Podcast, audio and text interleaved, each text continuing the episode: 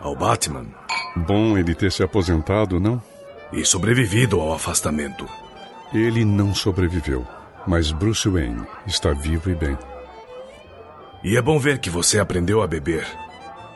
Lembra dos velhos tempos, Bruce? Aquela sua encenação de playboy, você com soda na mão, fingindo ser champanhe a todos, ou quase todos. Agora, bom, eu tô preocupado. Tem visto Dick? Você sabe que não nos vemos há sete anos, Jim. Quanto tempo!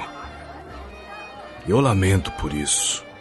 Principalmente depois do que aconteceu com o Jason. É, está na hora de ir, Jim.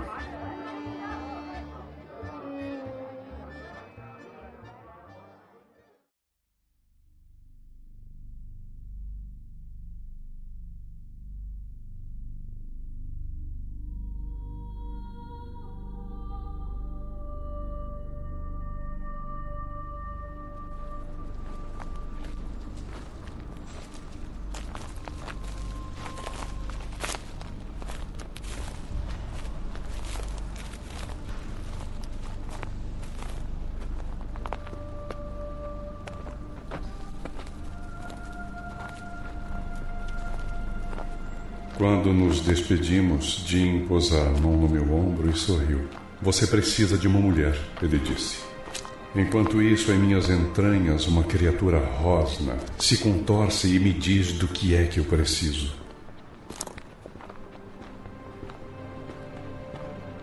Deixo meu carro no estacionamento. Agora eu não aguentaria ficar dentro de nada. Caminho pelas ruas desta cidade que estou aprendendo a odiar. A cidade que entregou os pontos e está se acabando como o resto do mundo. Eu sou um zumbi, um holandês voador, um cadáver. Um morto há dez anos. Vou me sentir melhor pela manhã. Pelo menos a sensação não será tão forte. É a noite que piora as coisas quando os odores da cidade chamam pelo maldito. Embora eu durma em lençóis de seda numa mansão de um milhão de dólares a quilômetros de distância. É quando sirenes da polícia me fazem acordar e eu esqueço por um instante que tudo terminou. Mas Batman era jovem. Se era a vingança que procurava, ele encontrou.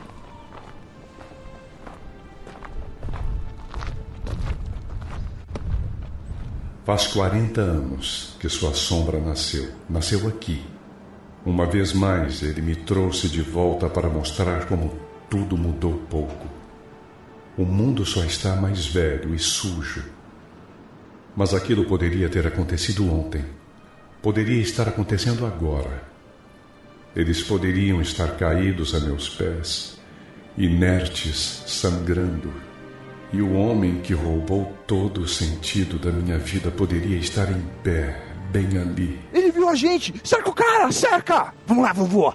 Grana na mão! É ele. Sei lá, mano. Só pode ser. O cara, o cara é grande pra cacete. E hoje nós conhecemos tantas maneiras de ferir, tantos meios adoráveis para puni-lo.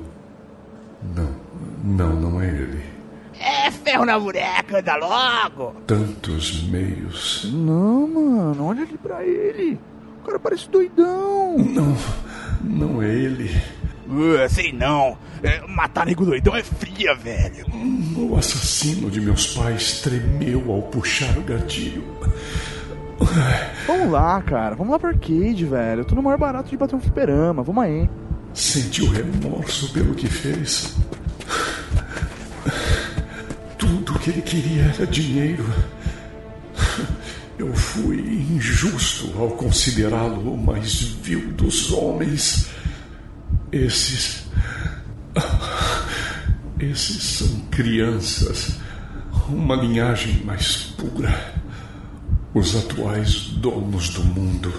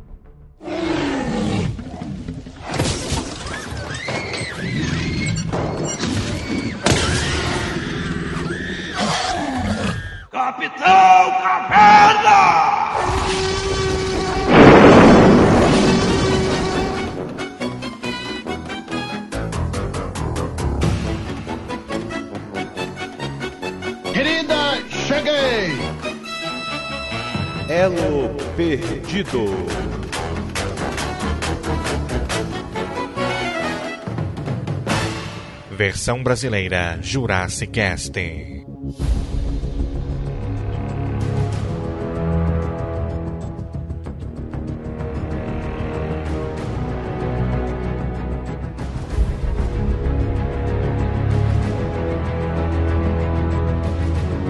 Bom dia, internet! Jurassic Cast no ar, meus caros internéticos!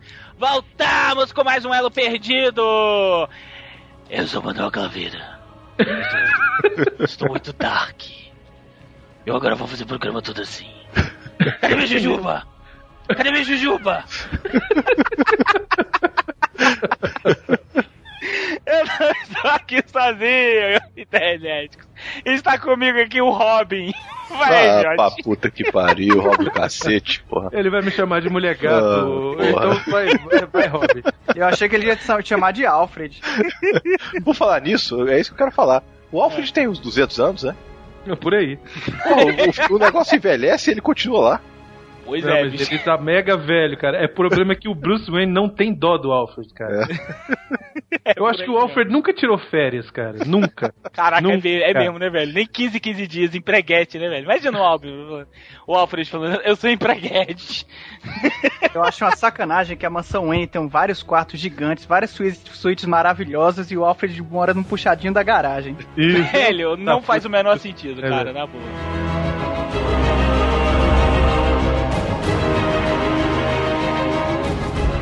E está comigo aqui também, Brunão. Ai, meus queridos, um grande momento. Preparando o Cavaleiro das Trevas ressurge nos cinemas. Sejam bem-vindos ao inferno. Cadê minha Jujuba? Cadê minha Jujuba? ah, caros internéticos, e hoje eu trouxe, hoje eu roubei lá da Cidade Gamer, porque ele participa muito pouco da Cidade Gamer, mas eu falei para eu falei para ele, bicho, tu vai fazer, tu vai participar do Jurassic Cast. Ele, não sei, eu tenho muito o que fazer, eu tenho pra construir. Eu falei, velho, é sobre Batman, ele, que horas, que dia, qual local é a razão. Desse jeito, sem exagero. Está conosco aqui também o Álvaro. Oh, muito obrigado, cara. Eu tô muito feliz de estar aqui gravando com vocês e eu tenho que dizer que eu fui sentimental quando eu ainda era velho. Ah, muito bom. Você entendeu, meu? Acho que só eles dois entenderam. É. Eu Você entendeu alguma coisa? Eu não entendi não, nada. não entendi nada. O Brunão entendeu, não tenho a menor dúvida que o Brunão entendeu. Eu entendi a última frase do Batman no Cavaleiro das Trevas, parte 2, que a gente não vai falar aqui hoje.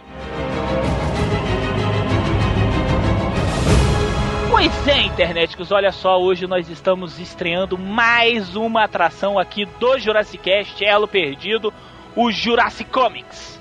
Olha Este- aí. Olha aí, olha aí, ai que me arrepiei todo. Quando é que a gente vai falar sobre o manacão da Turma da Mônica? Quando eles patrocinarem a gente. o brinquedão da Turma da Mônica. Pois é, internéticos, olha só. Esse vai ser o espaço reservado dentro do Jurassic Cast para nós falarmos dessa, dessa obra de arte que é reconhecida como obra de arte, que são os quadrinhos. As HQs, tanto brasileiras quanto internacionais, enfim. Se é uma HQ foda, a gente vai estar falando aqui com certeza.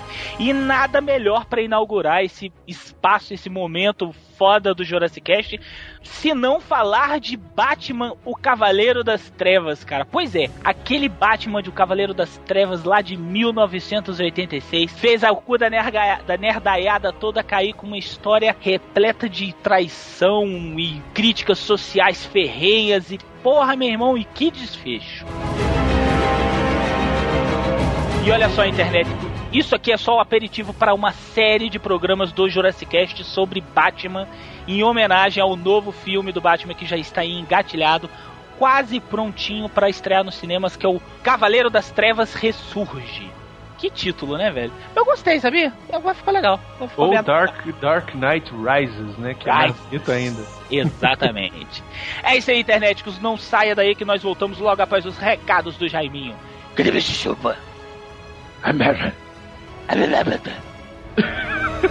chuva?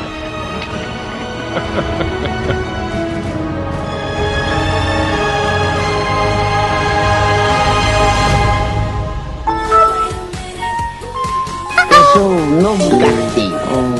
Eu sou de Tangamanga. Procure. Oh yes, wait a minute, Mr. Postman.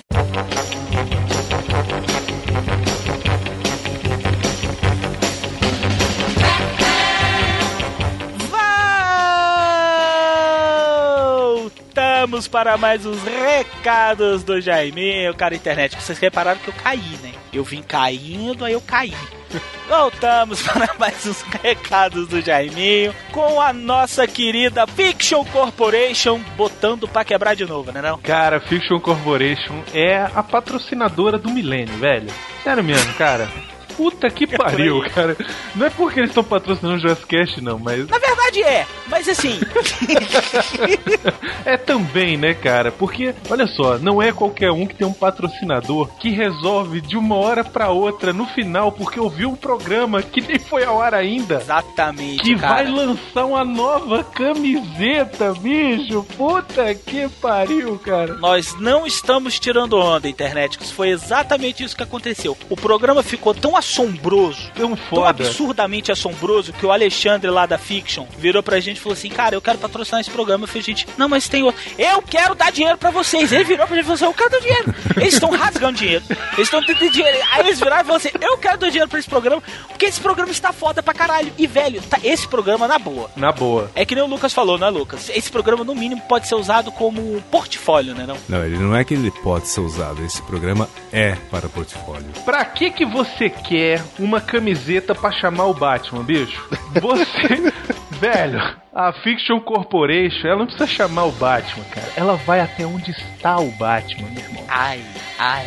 Ela lança camiseta exclusiva Wayne Enterprises nesse programa, meu filho. Ela é especial da Applied Sciences Division, é da divisão de ciências aplicadas. Você lembra do Batman Begins? Primeiro que ela já é inspirada no filme do Batman Begins. É onde tá lotado o Fox, o Morgan Freeman. Lembra? O cara que fez os apetrechos do Batman, que não sei o que, o cara fodão. É lá onde são desenvolvidos diversos protótipos utilizados pelo Batman no filme. Wayne Enterprises Applied Sciences Division. Cara, só você vai ter, bicho. Camiseta é cinza mesclado, lindo, maravilhosa, bicho. E é uma edição limitada para o Jurassic Cast, bicho. Você vai ser funcionário da empresa do Bruce Wayne, cara. Do homem, do cara. É porque quem tem dinheiro é Bruce Wayne, não é o Batman, né? Exato, Exato né? O Batman só é maluco. É, o Batman é o doido. Bruce Wayne é o que come as, o que come as funcionárias. Funcionário não. Come as modelos.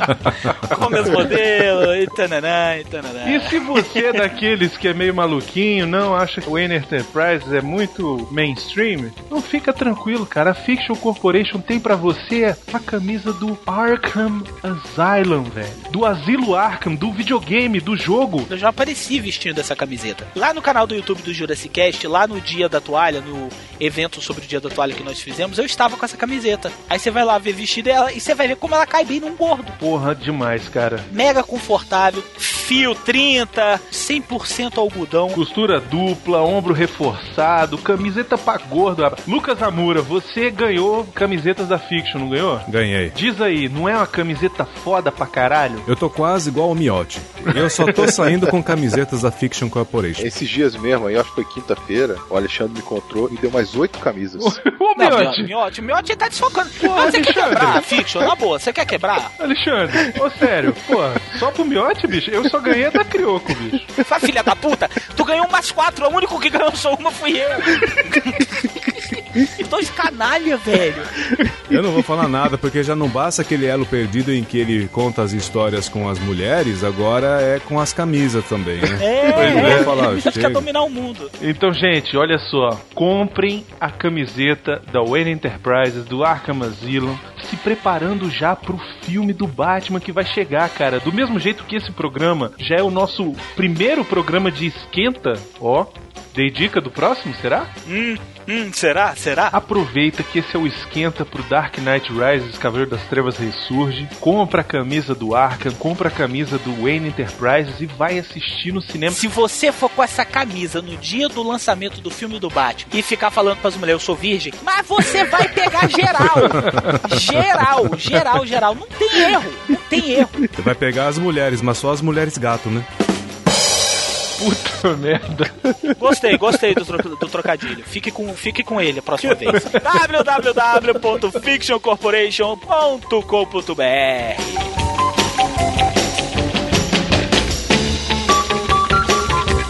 E não podemos deixar de agradecer ao Márcio Seixas, esse puta ator dublador, um ícone da dublagem no Brasil. Porra, hoje em dia tá um pouco afastado da área da dublagem, mas cara, o cara é muito bom. Bicho, o que, que eu posso falar? Ele é a voz oficial do Batman no Brasil. Cala a boca, vocês querem falar mais o quê? Vocês querem falar mais o quê? Quando começou a fazer esse programa, teve a ideia de fazer o audiodrama, que vocês ouviram, já ouviram a primeira parte aí do programa. A gente teve a ideia de fazer com o Batman, cara. Cara, exatamente. E queremos agradecer muito ao Lucas também, que tá aqui, porque ele foi lá, falou com o cara, correu atrás enquanto a gente tava editando, fazendo as outras coisas do programa. Porra, Lucas, brigadão. Você não precisa agradecer porque tu é de casa mesmo, mas acho que não custa nada, né? Não, que isso, não, Não, precisa. custa a gente dizer de quem foi a culpa, né? Não, mas foi não, que não precisa agradecer não, foi um prazer imenso e foi muito legal chegar até o Márcio Seixas, contatar ele que é um praticamente um herói pra mim. Assim que eu comecei a falar com ele, eu, eu fiquei pensando mentalmente, meu Deus, estou falando com Frank Drebin.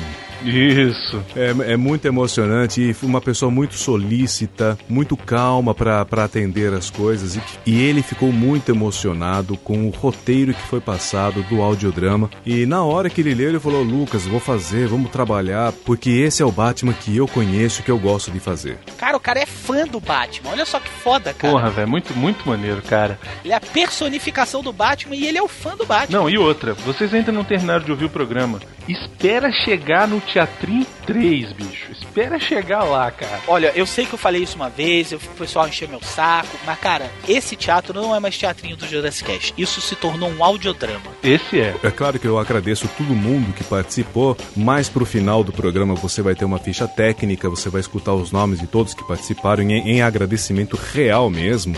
Mas eu falava pra todo mundo que este não é um teatrinho engraçaralho, este era um audiodrama bem tenso, como tensa é a história do Batman. E nesse caso da HQ que a gente tá tratando neste podcast. Cara, tá uma coisa impressionante. Impressionante. De minha parte, eu também quero agradecer a cada um dos que se propuseram a gravar com a gente, porque eles se permitiram que eu dirigisse eles, para eles se transformarem em atores temporários para esse audiodrama. E todos foram muito solícitos, então, olha, pessoal, vocês de coração, muito obrigado. Viu? Não, os envolvidos foram muito bem, todo mundo entendeu a proposta, realmente o pessoal levou a sério. Eu outro dia soltei no Twitter, não sei nem se o pessoal levou a sério, mas eu falei assim: é o primeiro teatro, entre aspas, do Jurassic Cast que eu estou gravando sério. Não que os outros eu não faça com seriedade, mas eu tô falando assim: não é uma piada, é uma coisa realmente dramática. Tá incrível, incrível, incrível, incrível.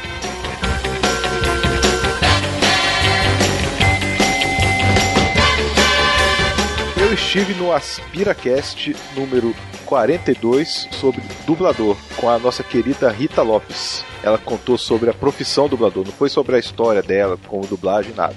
Foi só a profissão mesmo. Como a Aspira faz, né? Como cada programa. Se você tem interesse de ser dublador ou já teve algum interesse de ser dublador, esse é o programa que você precisa escutar pra saber se é realmente o que você quer, cara. Porque ela falou tanto, falou tanta dica legal, cara, que eu fiquei impressionado. Deu muita dica mesmo. Parabéns, viu, pro pessoal do Aspiracast. Parabéns, Miotti, também pela sua participação lá. Na verdade, minha participação mais foi, foi muito pouca, né? Eu só fiz mais a ponte pra chegar na Rita Lopes, né? Então eu fiz a ligação. Internet, vocês têm que entender uma coisa: o Miotti é uma presença. Miotti é uma entidade. É uma entidade. Vai gravar e de repente. "Hum, que foi? Miotti desceu. Miotti é uma entidade. Inclusive, hoje ele me mandou, eu, quando eu falei, e aí, Miotti, vamos gravar e tal? Aí ele, tô descendo. ele mandou a mensagem Caralho. assim, tô descendo. Falei, beleza, incorpora aí, meu filho. Saravá, menino. Vambora. Vai lá, Misifica, tá pra subir. Saravá, Misifica. Agora eu entendo então o que que é aquele sentimento que eu tenho toda vez que eu vejo uma fila. Presença de miote.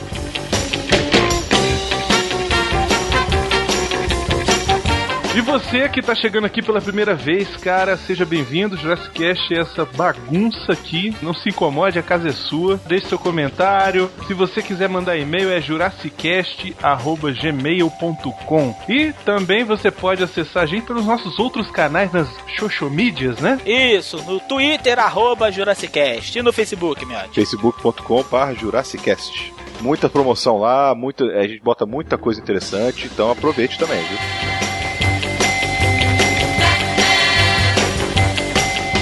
Então é isso, internéticos. Vocês vão escutar agora o Elo Perdido sobre Batman, o Cavaleiro das Trevas. E olha, agora eu vou dar três quicadas na modéstia e vou isolar ela lá na última cadeira do Maracanã. Vocês vão escutar um programa sobre o Batman como vocês nunca escutaram em nenhum programa podcast no Brasil. Sem exagero nenhum. Nenhum, nenhum, nenhum. Eu nunca vi nenhum programa no Brasil produzido falando sobre Batman do jeito que nós falamos agora. Tá uma coisa surpreendente. O programa tá excepcional, o audiodrama tá excepcional, as camisetas da Fiction são excepcionais, o Miote é um excepcional. Por falar nisso, eu desapareço nesse programa, viu? Ah, é, verdade. Miote? Porque eu passei muito mal, eu fiquei três semanas gripado e nesse dia tava muito ruim mesmo, da minha tosse, da minha gripe. Então eu comecei a gravação, eu apareço lá no começo, como vocês já escutaram, mas do nada eu sumo. Ele faz que nem o Batman, jogou assim uma, uma bombinha de fumaça e sumiu, bicho. Sumi, sumi mesmo. Então não teve como voltar de jeito nenhum. Infelizmente o Miotti passou muito mal. Só que o papo tava tão bom que ele mesmo virou e falou assim: Não, pessoal, continue aí que vamos interromper. Óbvio que o, que o Miotti fez, fez uma falta do caramba, mas a gente não pôde interromper porque o papo tava fluindo muito bem e vai sair essa pérola que vocês vão escutar. Cara, sem exagero, o melhor programa já feito em algum podcast brasileiro sobre Batman. Sem exagero nenhum. Tô mentindo, pessoal? Modéstia à parte, eu acho que sim, cara. Eu não, eu não, não me lembro de ter escutado algo parecido. Eu falo agora como ouvinte, não falo como membro integrante aqui do Jurassic Cast. Meu amigo, você Jurássico, você internético, você tem a obrigação, depois que escutar esse programa, de comentar lá no site. E eu tenho certeza que você vai querer comentar.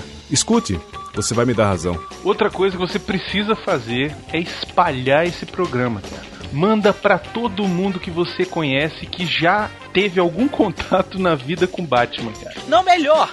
Quem, nu- quem nunca ouviu falar do Batman, ou nunca ouviu falar, é difícil. Mas quem não conhece o Batman e quer conhecer, cara, apresenta esse programa. Que vai pirar o cabeção. Isso eu tenho certeza. Se você conhece alguém na Panini, manda esse programa pra eles, porque eles vão ficar malucos com essa porra, bicho. É isso, internéticos. Fiquem agora com Batman, o Cavaleiro das Trevas.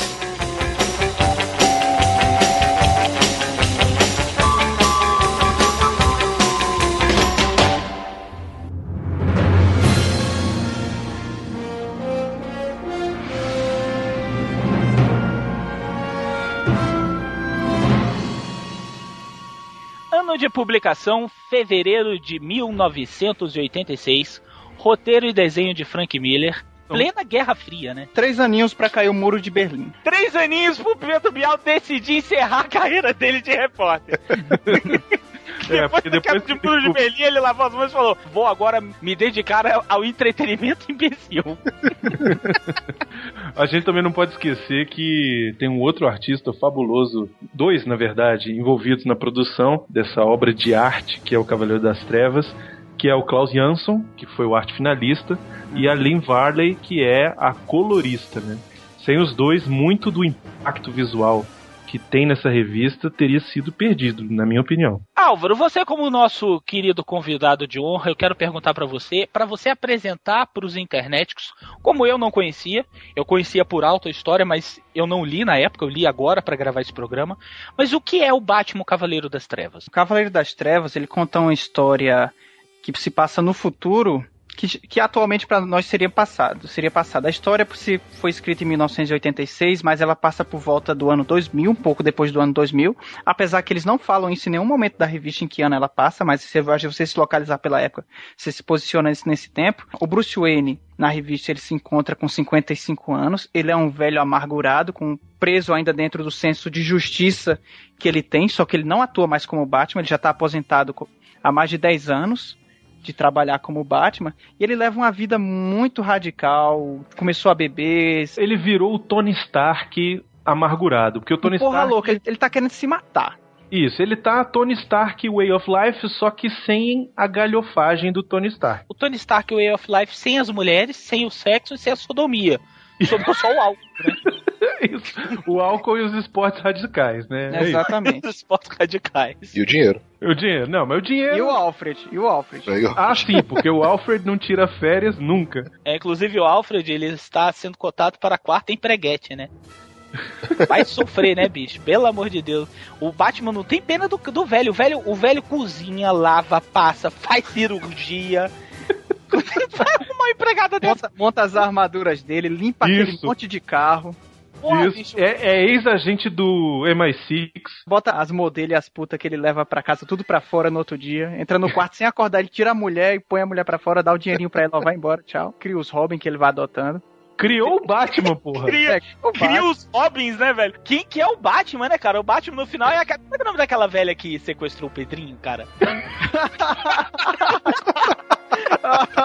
o Batman praticamente é a dona Vilma, né, velho? Ele sai sequestrando o menininho na rua, vem cá, você vai ser o meu Robin. Não, moço, eu tenho que voltar pra casa. Você vai ser o meu Robin! Você vai ser o meu Robin! Você quer brincar de, você quer brincar de Robin? Meu Robin.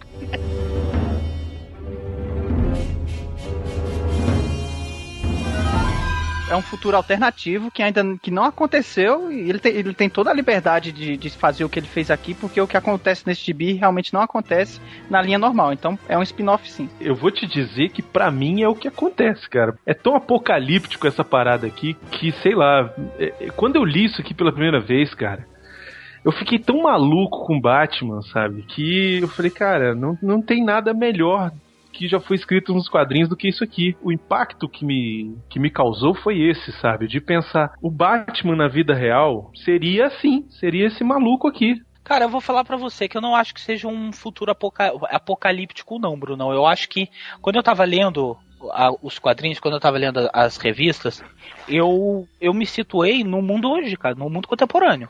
A forma que a sociedade lida com a violência é a mesma. É, a gente só não tem Guerra Fria, né? O, Mas- não, o principal, a influência da mídia é a mesma, porque É a essa revista, o grande ponto dela é uma crítica à mídia. Isso, isso é verdade. E a Exatamente. mídia, nisso aqui, é exatamente a mesma coisa do que é hoje. É, não, mas eu digo assim, a questão do, do apocalíptico que eu falei é porque ela, a- a- principalmente o terceiro volume, né? Ele lida muito com esse negócio do apocalipse, né? Quarto, o inverno nuclear e tudo isso. Inverno nuclear, exatamente. Então, assim, e era a situação da época. 1986 era auge da Guerra Fria, né? Podia acontecer a qualquer momento, né? O, o medo era real, era Ah, palpável. sim. Na época, realmente, eles tinham esse medo do que é o que acontece nessa revista. A mídia ela é extremamente arrogante. Ela é alienadora, sabe? É, exatamente. Ela também é Tanto- muito alienada, alienadora também, né? Tem um momento muito foda nessa revista que eu acho que é quando acontece o inverno nuclear. Tem uma repórter na rua falando com a repórter, com a âncora que tá no estúdio, dizendo: Meu Deus, tá um frio enorme aqui fora. As temperaturas caíram para baixo de zero em pleno, em pleno verão por causa de todo o lixo nuclear que tem na atmosfera. E a âncora que tá lá na TV diz assim: Nossa, eu não sei nem o que é que eu vou vestir, meu Deus do céu. Qual será a moda de inverno agora no verão? A paranoia da guerra nuclear, ela tá presente na revista, assim como ela também estava presente na história do Watchman, né? Que é do mesmo ano, inclusive, né? E Mouse também, Mouse do. O Art Spiegelman. O Art Spiegelman, do mesmo ano também. Saiu, os- os três saíram de uma vez. Que é, uma- é um belo ano. Porra, isso é muito nossa. foda, hein, É, cara? 1986 é um ano, cara. As três maiores revistas em quadrinhos da história saíram no mesmo ano.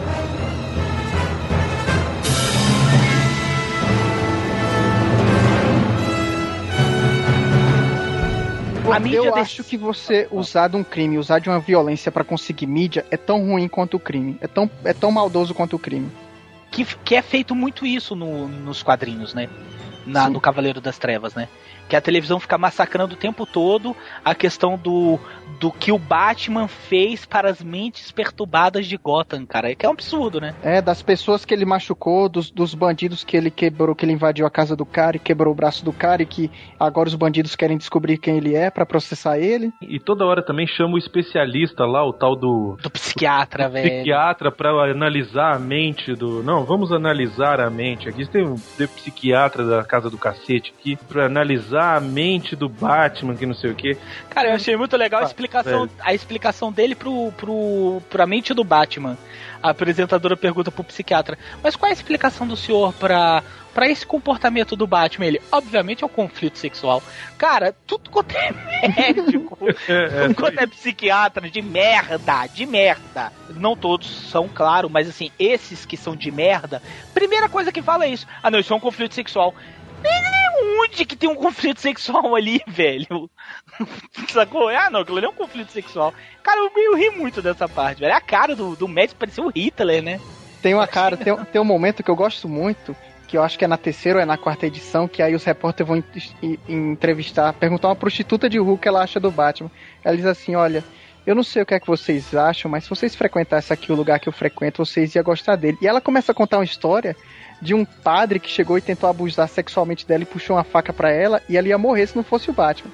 Depois ela conta o jeito que o Batman chegou e quebrou o cara inteirinho. Foi. E, fi- e ficou do lado dela, e ficou do lado dela, cuidando dela, enquanto ela chorava até a polícia chegar. E foi embora quando a polícia chegou.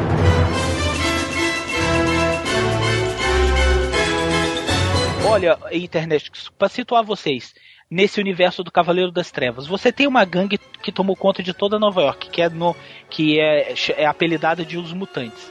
Eu não sei se isso não é aí é Nova uma... York, é Gotham City, só pra avisar. Não, eu falei, eu falei Gotham, não falei, eu falei Nova York. Você falou Nova York. Nova York. Caralho, eu falei, eu pensei em Gotham, sério. Que merda.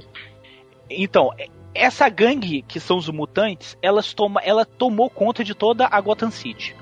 E aí você tem os especialistas de merda da televisão falando que a, culpa disso tudo é do Batman que promulgou a loucura entre os jovens e fez com que aquilo acontecesse. Cara, é a coisa de tentar achar um culpado. Isso. A sociedade tenta achar um culpado, assim como não é no Cavaleiro das Trevas, a gente vê isso hoje. A sociedade tenta achar um culpado para os seus próprios males. Então, na história em quadrinho, o Batman é o culpado de uma gota adoecida, sendo que o Batman foi criado em virtude de uma gota adoecida. Mas ele tem uma posição simbólica dentro, disso tudo, que é o que faz ele vencer sobre a mídia e sobre os outros conflitos que tem nessa, nessa história, que ele é aquele cara que não se corrompe. Todo mundo que tá nessa revista se corrompe. Os outros super-heróis se corrompem, a mídia corro- se corrompe, as pessoas se corrompem. E na terceira revista a gente vê ele se mantendo uma pessoa certa, sabe? Ele tem os métodos dele, ele é um cara extremamente não democrático, ele é um cara extremamente violento, mas ele é um cara extremamente justo. E o único personagem de toda essa dessa revista que em nenhum momento se corrompe é ele.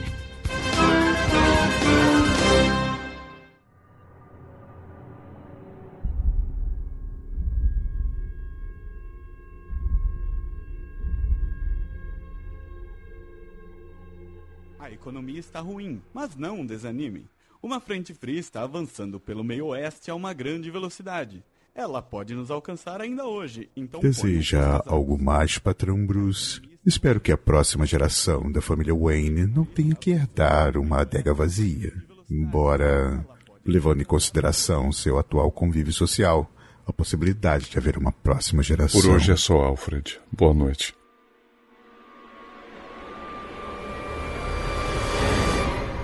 Noite, o programa Clássicos de Hollywood apresenta a famosa aventura Marca do Zorro, estrelada por Tyrone Power. Zorro. Eu devia ter lido a programação.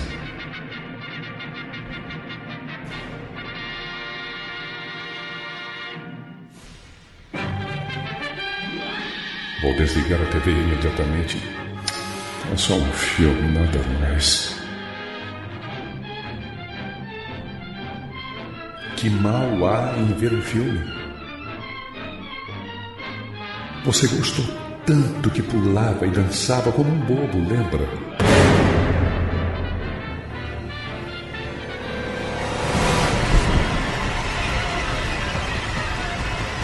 Lembra daquela noite?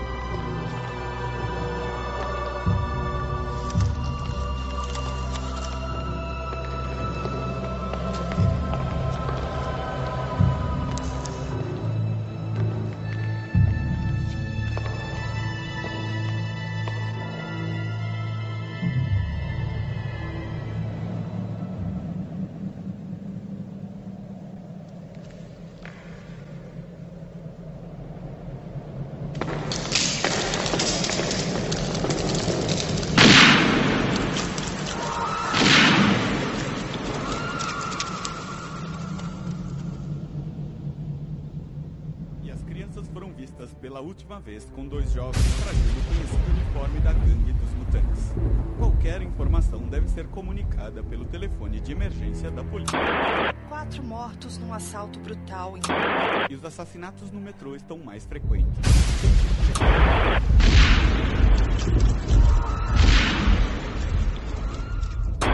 Cenas de estupro e mutilação de. O momento chegou. Em sua alma, você sabe, pois eu sou a sua alma. Não há como escapar de mim. Você é frágil. Você é pequeno. Você é menos do que nada. Uma carcaça vazia. Um trapo que não pode me conter. Ardentemente eu o queimo.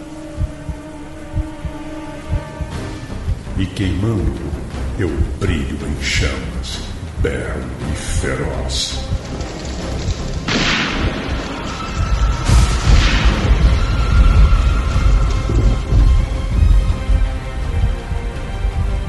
Você não pode me deter. Não convinho. Nem juramentos.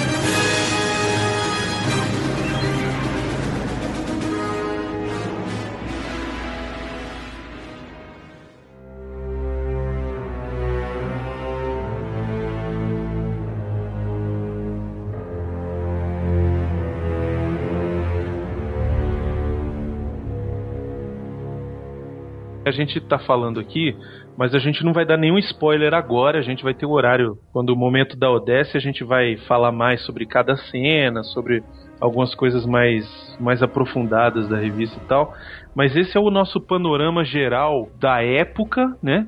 E do tema em si da revista. Mas eu acho que é interessante a gente analisar como é que estavam os quadrinhos nessa época. O Batman ele tinha, ele passou por um Reformulação. um- uma reformulação No final nos dos anos 70, né? Exato, com o Neil Adams, né, principalmente, deixou de ser aquele Batman que a gente conhecia do seriado dos anos 60, né, ou dos quadrinhos dos anos 60 também, que era aquele negócio, ah, Robin, vamos lutar é, contra os inimigos bocós e É o Batman do Adam West, né? É, foi aí que Isso. deixou seu Batman do Adam West. E passou a ser um Batman, esse Batman que a gente conhece hoje, que é o Batman sombrio, aquele cara que é perturbado, vingativo, que não mede esforços pra conseguir o que ele quer, é o Batman violento, né? Esse Batman começou nos anos 70. E nos anos 80, ele sofreu uma outra reformulação também pelas mãos do Frank Miller, que foi o Batman ano 1, que eu acho que é interessante a gente comentar aqui também. O Frank Miller ele foi responsável por dois momentos icônicos do Batman além do Cavaleiro das Trevas, foi o Batman ano 1, que é a base do Batman Begins, do Christopher Nolan, que trouxe essa nova leva de filmes do Batman aí, que vão, vai culminar agora com o Batman Cavaleiro das Trevas Ressurge, né? Desde 1939, que foi o ano que o Bob Kane criou o Batman, ele chegou a contar a origem do Batman, e a origem do Batman era conhecida, mas ela nunca foi detalhada, ela nunca foi descrita e colocada dentro da mitologia do Batman. A gente soube que houve o assassinato dos pais dele, e aquilo ali, ou alguma coisa devido àquilo ali, foi o que transformou isso no que ele é, mas isso nunca foi contado. E aí a DC Comics, no começo dos anos 80, chamou o Frank Miller e queriam que ele reescrevesse a origem do Batman. Mas reescrever de uma maneira mais, mais verossímil, mais sombria, né? Não é aquela coisa meio chulada, né? Eu não sei se foi o- uma diretriz que a DC Comics pediu a ele, sabe? Eu acho que ele acabou seguindo a tendência da época e a própria tendência dele mesmo, porque ele vinha de um período sombrio escrevendo as histórias do Demolidor na Marvel, né? Ele tava gostando de trabalhar com isso, com heróis em ruínas, sabe? Em 1983, ou foi 1984, ele apresentou um projeto grande pra, pra, pra DC Comics, que era falar Batman Cavaleiro das Trevas, contando a história do Bruce Wayne com 24, 25 anos. Só que o projeto era muito grande e ia demorar muito tempo pra ser feito. E o Frank Miller, pra quem sabe, pra quem já é acostumado a, a- acompanhar os trabalhos dele, sabe que o cara é um filho da puta, escreve bem pra caralho, as histórias dele são maravilhosas, mas ele demora pra escrever, e quando acaba, Quer dizer, ele demora pra escrever quando acaba, porque tem muitas coisas que ele escreveu foi maravilhosas que ele simplesmente largou o projeto na metade e não acabou. É e aí a. DC Comics tinha um prazo muito grande pra ele e na época ele largou. Ele largou, desistiu de fazer essa revista. Depois ele foi cu- cuidar do Batman 1, que é uma revista menor. E depois, em paralelo, ele foi cuidando dessa Cavaleiro das Trevas agora, que foi lançada em 1986.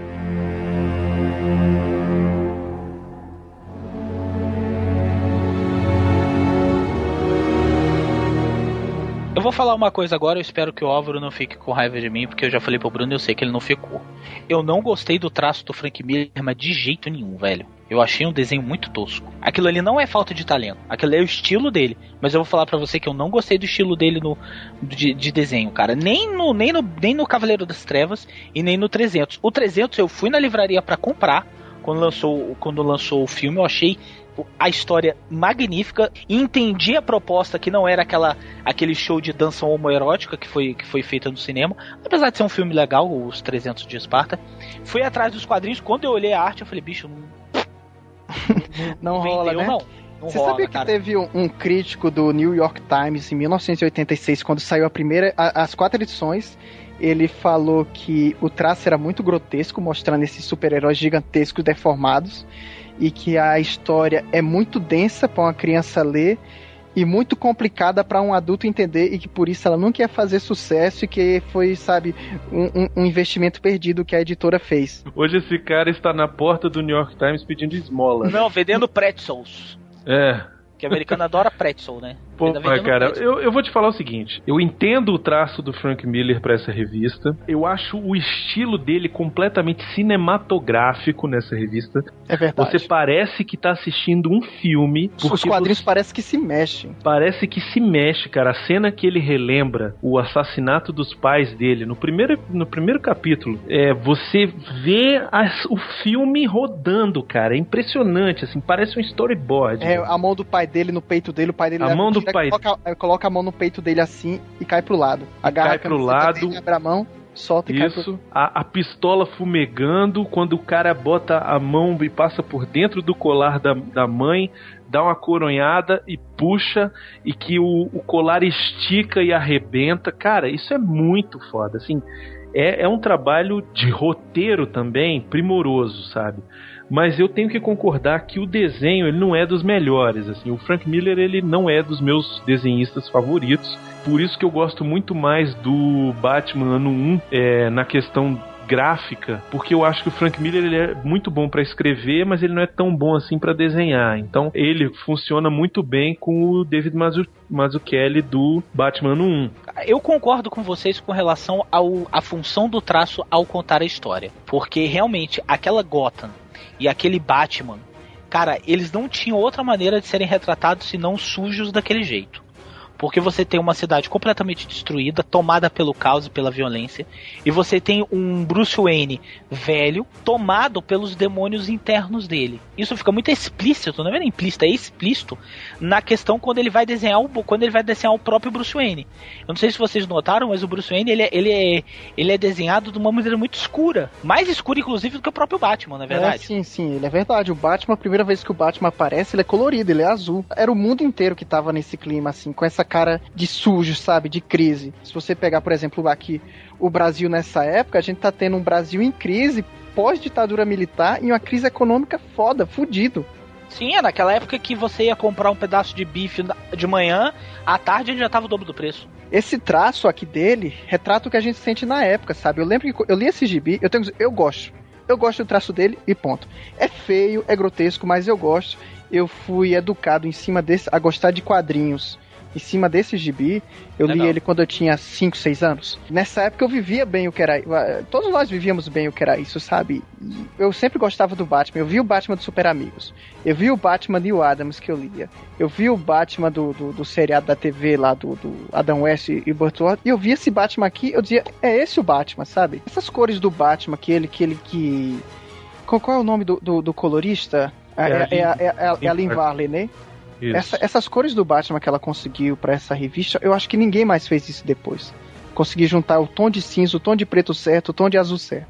Eu acho que a arte final muitas vezes salvou aqui o desenho do Frank Miller, sabe? Eu acho que ele casou bem nessa revista, sabe? Eu não acho que ele tenha um traço bonito, assim. Você bota um traço dele e um traço, sei lá, de, de, de algum outro desenhista de vanguarda aí na época, e é fácil você optar pelo outro cara, sabe? Mas eu acho que pelo tema, pelo clima, pelo assunto, né? Pelo pela Realmente não tinha outro desenho não que tinha outro desenho. Exato. Tinha. E outra, é uma obra muito pessoal do Frank Miller. É uma coisa que ele queria botar a cara dele, entendeu? E aí precisava ser ele mesmo a fazer. Eu não, não acho isso ruim, entendeu? E não, outra, não, não acho ruim. Não, não é uma coisa que atrapalha a leitura. Você não vai. Você, você vai ler a, a revista e é uma coisa que não te incomoda. Né? Não é uma coisa gritante, assim, não é uma coisa você vai em alguns momentos ficar meio incomodado, achar que esse desenho aqui ele podia ter caprichado mais e tal. Eu não aguento mais olhar pra cara dessa apresentadora de TV, né? Isso, A gente vê lá, mais a apresentadora assim. de TV do que a gente vê o Batman nessa revista. Para mim, no Cavaleiro das Trevas, o protagonista é, é, a mídia. Os dois primeiros, os dois primeiros volumes, principalmente o segundo volume, na verdade, ele é bem focado nessa questão da mídia. Assim, o segundo volume é, é absurdo tanto que aparece a, a crítica à questão da mídia, sabe? Nessa edição que tem pela Panini, da edição definitiva, que é o Dark Knight Absolute, que foi lançado aqui, tem uma introdução que foi escrita pelo Frank Miller em 2006, que ele diz o seguinte: O Cavaleiro das Trevas é obviamente uma história do Batman. Em grande parte procurei usar a escalada da criminalidade ao meu redor para retratar um mundo que precisava de um gênio, obsessivo, hercúleo e razoavelmente maníaco para pôr as coisas em ordens. Mas isso era apenas metade do serviço. Eu não guardei meu veneno mais poderoso para o Coringa ou para Duas Caras, mas para as insípidas e apelativas figuras da mídia que cobriam de forma tão pobre os gigantescos conflitos daquela época. O que essas pessoas insignificantes fariam se gigantes andassem sobre a Terra? Que tratamento elas dariam a um herói poderoso, exigente e inclemente?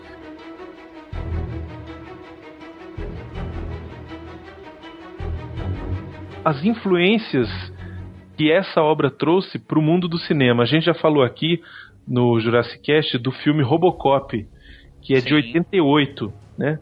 Dois Isso. anos apenas depois do Cavaleiro das Trevas ter sido lançado. E você vê muito desse negócio da crítica à mídia no Robocop. Tem partes que são praticamente iguais, cara. Assim, o, os dois apresentadores falando merda, vomitando lixo. E Não, rindo, né? Cara, rindo. rindo e o couro comendo, sabe? E neguinho, bandidagem no meio da rua e tal. E os caras, haha, vamos. Fazendo propaganda de carro. Fazendo propaganda um de. Um buraco na camada de ozônio enorme, eles fazendo propaganda lá de um, fator, de um protossolar fator 3000. Não, é perfeita essa tua análise aí, Bruno, porque até a forma alienativa que a mídia do Robocop faz é a mesma coisa do Cavaleiro das Trevas, por exemplo. A mulher vira e fala assim: com a greve dos policiais, a criminalidade aumenta 400%. a mulher dá uma risada, velho.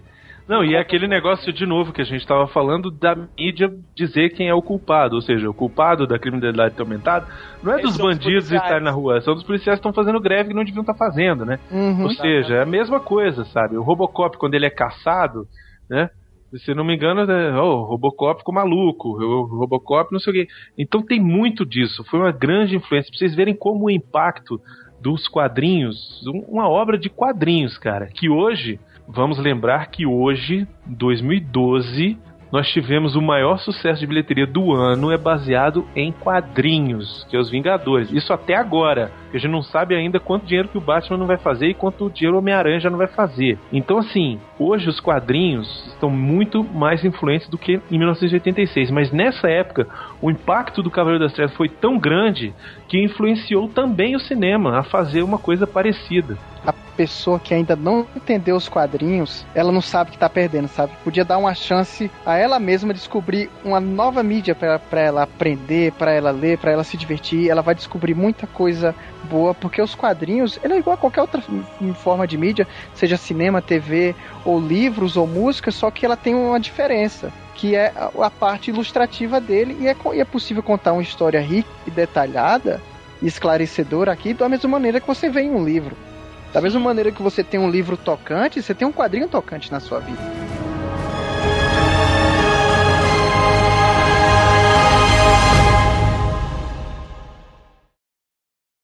O avanço nas técnicas de implante de cabelo com. Uh, um momento. Uh, acabo de receber este boletim. Uma misteriosa criatura com aspecto de morcego foi avistada na zona sul de Gotham. Dizem que ela atacou e feriu gravemente três perigosos assaltantes que assolavam a região. Será possível que é ele?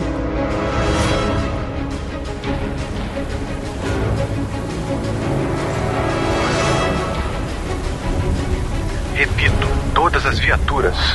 Roubo em progresso no Banco Nacional de Gotham.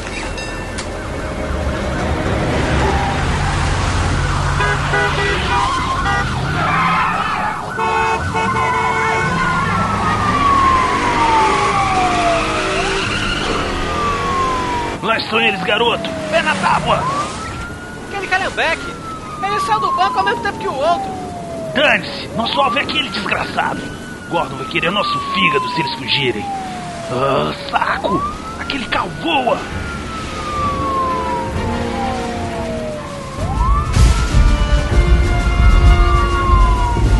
Ei, o que é aquilo? É aquilo o quê? Eu não tô vendo! Ali na frente! Que esquisito! Garoto, isso não é hora de nossa! Você tá brecando? É, tô. A gente vai ver um show, rapaz.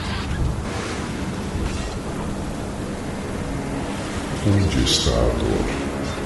Eu deveria ser uma massa de músculos exaustos e doloridos, fracos, desgastados, incapazes de se mover. Se eu fosse mais velho, com certeza estaria assim, mas hoje sou homem de 30 anos. Não, 20. A chuva em meu peito é um batismo. Eu nasci outra vez. Virgem Santa, não dá pra ver! Pisa no freio! Pisa! Sinto o cheiro do medo deles. É adocicado. Breca essa porra! Deus do céu! Deus do céu! A perna do Murray! Esquece, aquele era o Batman! Batman! Minha nossa! Eu nunca pensei que ele existisse. Esses homens são meus. Você ouviu, garoto? Melhor não se meter no caminho dele. Ficou louco? Eu vou entrar. Ei, garoto, volta aqui!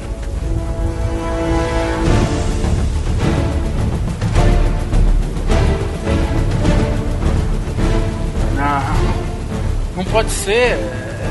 O Tucão disse. Ele disse que matou o Batman. Ah, o Tucão fala demais. São quatro.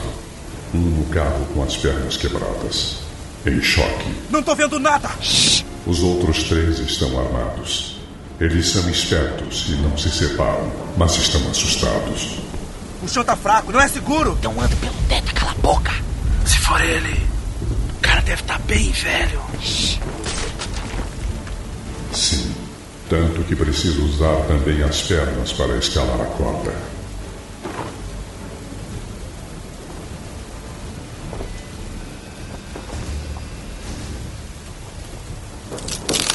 Ali, fogo! Eles são rápidos. Não devia ter sido brando com eles no carro. Pegamos?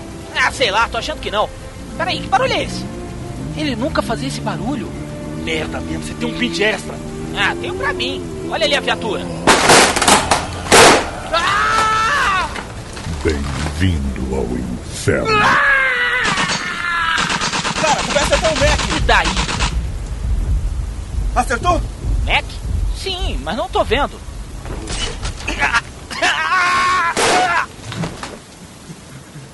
Vou matar o cachorro.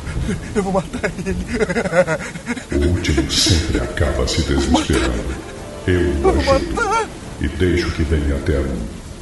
Eu me misturo às sombras, forçando o bandido a se aproximar.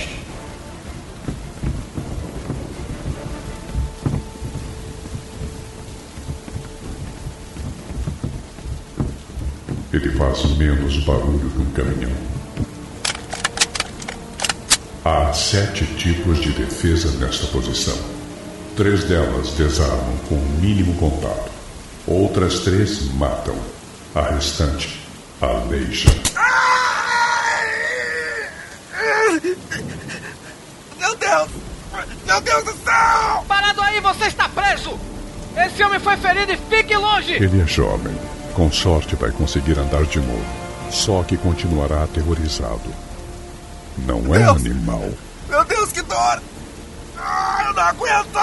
Vamos ver o que você tem. Cigarros. Por isso é tão vagaroso. Eu tô falando sério! Fique longe dele! Eu vou atirar! Nem tente, garoto. Ele está sendo paciente com você. Ei, Bats. Bom te ver de novo, cara.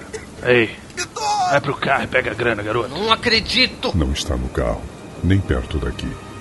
Bolinhas, seus maus hábitos não têm limites. Sabe, Bats, eu te vi uma vez quando trabalhava em West End. Eu era recruta como esse babaquinho aqui. Faz muito tempo. No banco, havia outro carro? Carro? É, um, um calhambeque. Peraí, não vai dizer. Você não tinha como saber. Era uma noite chuvosa como essa, Bats. Eu tava fazendo ronda. Qu- Quer dizer, eu era bem garotão mesmo. Eu vi um cara apontar uma Diga arma. agora não que quero vê-lo. Ah, claro, Bats. Mas como ele faz pra entrar em contato? Ah, claro. Agora eu me lembro.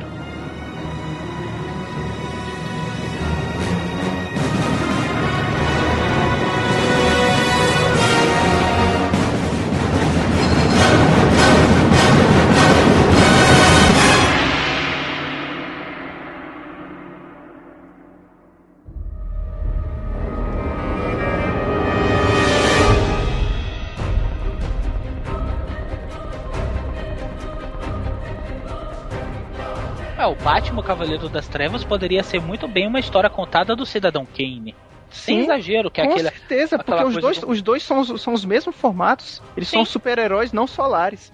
Assim como é o Robocop e assim como é o, o Van Helsing e o Drácula de Bram Stoker. São super-heróis não solares. Sim, E exatamente. teria que ser ele a fazer esse tipo aqui. Você não podia colocar outra pessoa a fazer isso aqui, por exemplo, o Super-Homem. Porque o Super-Homem é um herói solar. Ele é aquele cara que veio de um lugar melhor pra servir de exemplo pra ajudar as pessoas de um lugar pior. Batman, ele veio da merda, assim como todos nós. Ele É, veio do- pior lugar possível. E ele, assim, por ser aquele exemplo de pessoa que não se corrompe em nenhum momento, ele é o que salva. Sabe uma coisa que me chamou muita atenção? Que a bagota totalmente destruída, a gente já falou isso, isso aqui. Mas sabe aquela sensação que me dava de, cara, não vale a pena salvar essa cidade? Porque uma cidade que já tá apodrecida. Porque, cara, não tem. É, a- é a, a sensação que dá quando você tá lendo o Cavaleiro das Trevas é que aquilo que aconteceu não tem mais volta. Você não consegue contornar a situação que tá do mundo com aquele conflito bélico entre os Estados Unidos e União Soviética e aquela situação em Gotham City. Os, heró os heróis, que são seres super, super seres que teriam poderes sobre-humanos, eles desistiram. Na verdade, O- ele- ele- eles não bem desistiram, né? Depois, quando a gente vai lendo, a gente vai entendendo bem o que é que foi isso. Não, mas eles desistiram, alguns desistiram, né? É, alguns caíram fora. Cara, os heróis abriram mão, velho. Tá alguns ali. Com exceção único- do Batman, quando eles Com descrevem, quando eles descrevem o que aconteceu, eles dizem assim, quando eles dizem assim, enquanto tava todos nós indo embora, você lembra o que você fez? Você deu uma gargalhada. Isso. Muito Exatamente. É muito e o foda. único que ainda não, não. Isso não é spoiler, porque isso é contado acho que no, no primeiro volume. É o. O único que, que não foi embora é o Super-Homem, porque ele se vendeu. Ele se vendeu pro governo, virou uma arma do governo para lutar contra os comunistas. Só que a Exatamente. sociedade não sabe que ele tá trabalhando, ele tá sumido. A sociedade Isso. não sabe que ele tá em ação. E o que, que é aquele presidente, né, velho? Ronald Reagan, cara, terceiro mandato. Olha, você pega um mundo, plena guerra, guerra fria, com, um- ele, ele, ele considera um mundo assim. A revista foi lançada em 86, digamos que seja 20 anos depois, 2006. Ele considera 2006 que a Guerra Fria não acabou e que Ronald Reagan tá de volta no seu terceiro mandato, com Super-Homem sendo o, o, o, o cachorrinho dele, o moleque de mandado dele. Cara, pensa no tamanho da merda. E isso tem um símbolo maravilhoso em cima. Por que, é que todos os super-heróis foram embora e o Batman ficou e deu uma risada, cara? Isso, isso eu acho demais, o símbolo que tá nisso. Porque todos os outros super-heróis são, são super-heróis solares. São os caras que vieram de fora pra ajudar aqui. Só que a mudança, velho, vem de dentro de você. E você e, e por mais que eu ficasse pensando ah, na- no momento, poxa, por que, que eles não simplesmente não vão embora da cidade? Porque o problema tá dentro da gente. Você vai mudar de cidade, mas o problema vai continuar porque o problema vai dentro de continua dentro de você. Você que é o problema. Não adianta vir alguém de fora pra querer te ajudar. A, a mudança tem que existir de dentro. E Batman ele é de dentro. Ele é um super-herói não solar. Ele nasceu da merda como todas as outras pessoas que estão enfiadas naquela merda. Não adiantava vir Lanterna Verde, que apesar de ser um, um terrestre, o poder dele veio de fora. Não adianta vir um super-homem que é um alienígena. Não adianta vir a Mulher Maravilha. E ele mete o dedo na cara do super-homem e falou assim: Eu acreditava em você. Porque você era o melhor, melhor de todos nós. Mas você se submeteu à lei dos humanos. Você não é humano. Você devia servir de exemplo para todos nós. Só que seu exemplo não se viu. E eu vou ter que voltar ativa para fazer o trabalho que você não foi homem para terminar. Isso é foda. Esse simbolismo. Caralho, velho. O Eu, Batman é muito escroto, né, é, velho? É a Puta ciência, pariu, é a força de vontade batendo. É a ciência, cara. É a força de vontade, o trabalho duro, os músculos batendo na cara de religião. No lugar de você ficar aquela coisa, ah, eu quero uma vida melhor. Ah, se eu não tenho a minha vida melhor, foi porque Deus achou melhor não ter minha vida melhor. Ele não é assim, não. Ele é assim, eu quero uma vida melhor, então eu vou passar a dormir mais cedo, eu vou trabalhar mais, eu vou estudar mais. Enquanto Esse é o o- super-homem esse é seria você rezar esperando uma coisa melhor. O Batman seria o cara que se levanta mais cedo e vai trabalhar todo dia, vai dar duro, sabe? Uma coisa que eu acho muito foda também é que o super-homem vira pra ele e fala assim: Você não é mais jovem, Bruce. Você se- seria ótimo se você continuasse tranquilo no seu canto. Mas não, você preferiu. Ele dá uma tiradinha de onda, né, velho? Isso, né? Você você quer me dar trabalho, que não Porque sei o você quê. sabe que daqui a pouco o presidente vai me mandar vir pegar você, cara. Cara, depois que o Super-Homem fala isso, o Batman dá uma risada pra cara do Super-Homem e fala assim: Que vença o melhor homem. Isso, velho. É muito foda, cara. Outra coisa que eu acho muito boa do Cavaleiro da Serra do Frank Miller é que o Batman tá um maluco do caralho, né, bicho? Eu vou te falar que isso foi o que eu mais me apaixonei pela história do Cavaleiro das Trevas, É sinceramente. demais, cara, é demais. porque isso me atingiu diretamente como pessoa. Eu trabalhei numa cadeia por quase três anos. Cara, se você quer conhecer o pior do ser humano, conheça um adolescente infrator. Eu cheguei com uma ideologia muito super-homem naquele lugar. Cara, eu vou fazer diferença, salvarei almas, adolescentes que não tiveram a oportunidade que eu tive. Sabe aquele discurso super-homem? Quando eu estava pro- quase vencendo o meu contrato para sair daquele lugar, eu já tava Batman Cavaleiro das Trevas total, velho. Eu já tava assim, meu irmão, eu tô com uma vontade de pegar um tacape e sair dando burdoada nesses pivete. Tava desse jeito. A vida só vai fazer sentido se você fizer ela fazer sentido. Mas você em contato com o mal, você acaba se corrompendo, você acaba ficando cansado, se enlouquecendo. E o Batman, ele já tá com 40, sei lá, 30, 40 anos de briga constante, não é com, não é com adolescente infrator, velho. É com o Duas Caras, que é um maluco do caralho, com o Coringa, que matou um adolescente que era companheiro dele, a paulada. Não, é com ele mesmo, né? É com ele mesmo. Cara, ele é próprio. na, viver naquilo ali, eu vou falar pra vocês, viver naquilo ali é muito difícil. Quando eu chegava em casa, até a- da época da queda do Batman, lá em meados de 1990, que foi uma, um, um arco de história muito criticado do- pelos críticos e pelos leitores também, ninguém gostou. Eu vou falar pra vocês que eu gostei muito, porque o Batman, naquele arco de história, ele, ele, ele padeceu em virtude do estresse. Quando eu trabalhava na cadeia, cara, eu já cheguei a dormir 16 horas seguidas. Cara, eu tava Batman, velho, só preciso de alguém que venha aqui e quebre minha coluna, que isso aconteceu tempos depois, né? Que foi, não, foi o, não foi o Bane, mas foi o meu carro que quebrou minha coluna. E o princípio é o mesmo. Então eu me identifiquei muito com isso, porque a realidade é essa, cara. Por isso que policial, volta e meia, despiroca. Porque quando você tá envolvido dentro desse meio da criminalidade, porque não são é, heróis solares, como o Álvaro falou, cara, o, o, o super-homem, ele tem a fortaleza, ele tem a fortaleza lá no Ártico. Ele vai embora ficar lá sozinho, no meio do gelo. A Mulher Maravilha tem, ali, tem a ilha das, das, das sapatas. O Hal Jordan, ele vai pro meio das estrelas. O Batman, ele não tem porra nenhuma, velho. Ele continua no meio de Gotham City. Ele deu uma risada e falou: sabia que vocês não iam aguentar. Ele, sabia... ele tirou onda. Ele falou: velho, vai, vai pra casa, vai Sabe o que beber é ovo foda? Vai Tem beber uma hora que o super-homem fala assim: tudo isso aconteceu por sua causa. É por sua causa que eles estão caçando a gente. É por sua causa que proibiram a gente de trabalhar. É por sua causa que nossos amigos foram embora. E você, a única coisa que você fez foi olhar no meu rosto e dar uma risada.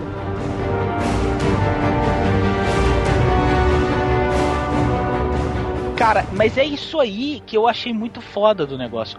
Porque o Batman, ele tá cansado, velho. Ele não tá com paciência de desarmar bandido e apagar com o supapo. Mesmo ele tá alejando o nego, velho. Vem cá, filha da puta, tu não vai parar, não? Beleza, então tu vai ficar sem andar por uns 5 anos, tá? Cara, você você escuta barulho de osso quebrando. Cara, chega uma hora que você cansa. Chega uma hora que o, o seu, os seus. Os, seu, os seus esforços é, é, é, são vão por água abaixo. Você atender um adolescente por 4, 5, 6, 7 dias consecutivos, duas horas por dia no teu consultório, e chega no dia seguinte ele esfaqueia 50 vezes uma freira. Porque a freira não quis dar, não quis dar um, não, não quis deixar ele fumar. Velho, aí aquilo ali é o Batman, cara. Aquilo ali chega uma hora, você vai fazer, ah, é, ah, tô sofrendo. Ah, é, tá sofrendo? Foda-se, beleza. O sofrimento leva, leva ao, leva, leva a luz. Sofre aí, desgraça.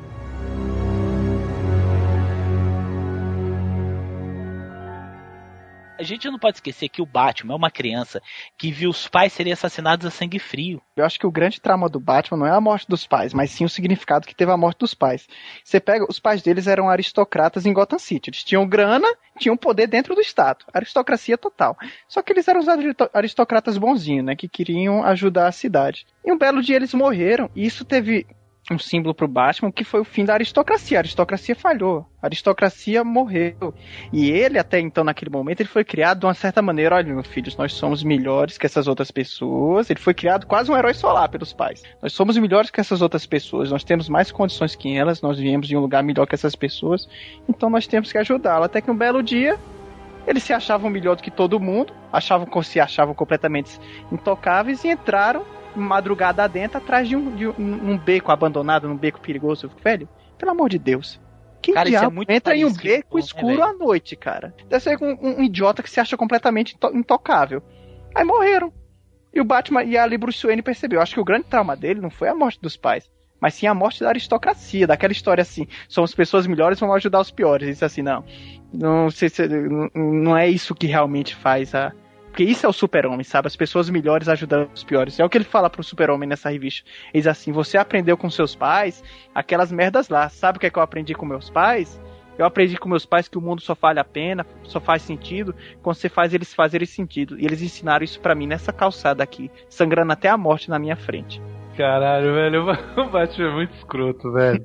Cara, e aí o super-homem super não sabe onde botar as mãos, né, velho? Ele, ele, ele nessas horas, o super-homem não sabe onde se esconder, né, cara? O bicho 3 metros de altura, uma montanha de músculo e, porra... Levando uma surra de, de uma surra de braço e uma surra moral. Isso, velho. O Batman não, o Super-Homem ele só olha e faz assim. É, então, é porque eu tenho que ali romper a fissura da Terra, eu já volto. Isso, é. Velho, ele fica muito sem graça, o Super-Homem, velho. E eles estão cheios de pose, né, cara? É muito legal ver, ver o Batman e o Super-Homem no Cavaleiro das Trevas, porque o Batman tá um velho carcombido. O Super-Homem, ele continua garotão, petiscado. ele parece Ele tá depilado, mais velho. garotão que nunca, mais garotão que nunca, que ele tá há anos absorvendo energia solar.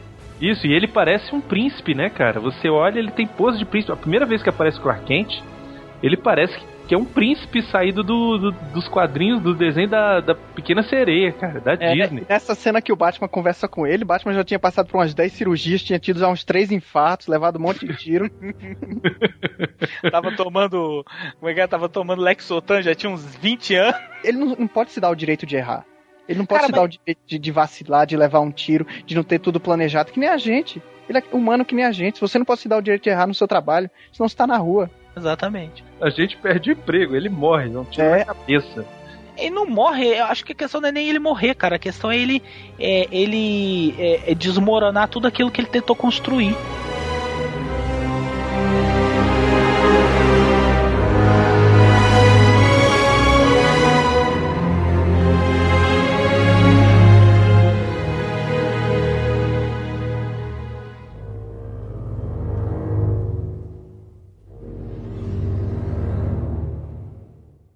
Agora você está entrando no momento da Odesse!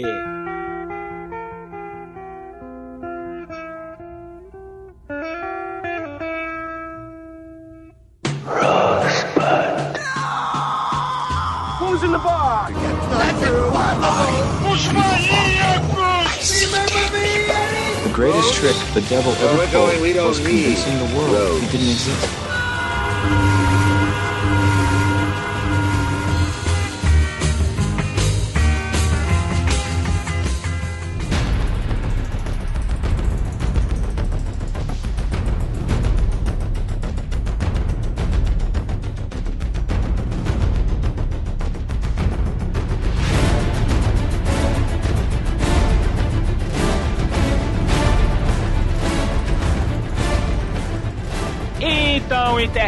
Internéticos, a partir de agora nós entramos no momento da Odesse, que é aquele momento onde, nós vamos soltar spoiler pra cacete mesmo. E se você não quer saber o que vai acontecer, pare de ouvir esse podcast agora, volte depois que você lê as histórias, depois que você lê os quadrinhos. Ou se você é um cara corajoso e assim como eu não se importa com spoilers, continue escutando porque agora o bicho vai pegar.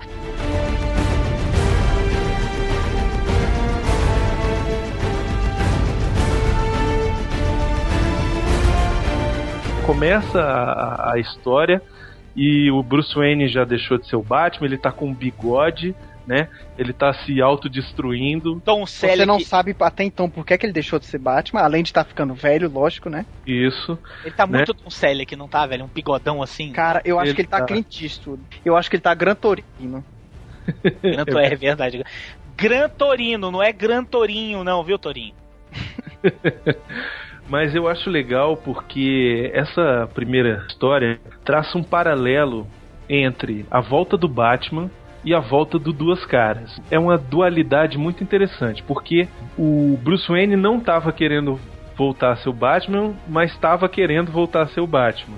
E aí acaba que ele, o, o morcego volta sem meio que ele ter controle, tanto que uma hora ele tá sonâmbulo dentro da Batcaverna e quando ele vê, ele raspou o bigode, sabe?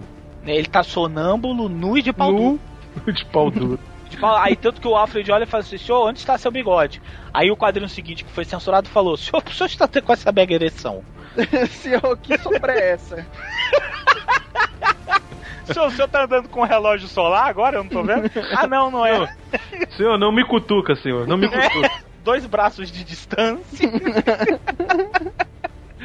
Mas e o que eu acho interessante é que ao mesmo tempo em que ele vai retornando e vai se redescobrindo, né, até o momento em que ele se liberta, que é quando ele relembra o assassinato dos pais e tudo, e resolve voltar como Batman e tal, e ele volta com tudo, e volta, cara, como nunca antes, volta agressivo, volta quebrando o dedo de marginal, Volta né? boitatá, né, velho? Ele volta Cara. boitatá. Ele volta, cara, parece que é russo, sabe? Isso. E ao mesmo tempo tem o lance do Harvey Dent de estar sendo, entre aspas, curado. E é um pelo- amigo de infância dele, né? Isso, exato. Tem toda a relação entre. Inclusive é ele que custeou o tratamento, a gente descobre isso, né? Ele deu uma nova moeda pro Harvey Dent que não tá arriscada. E o Harvey Dent ele faz uma cirurgia no rosto e não tem mais os du as duas caras, né? Ele tá em teoria curado. Só que o duas caras ele não consegue, cara.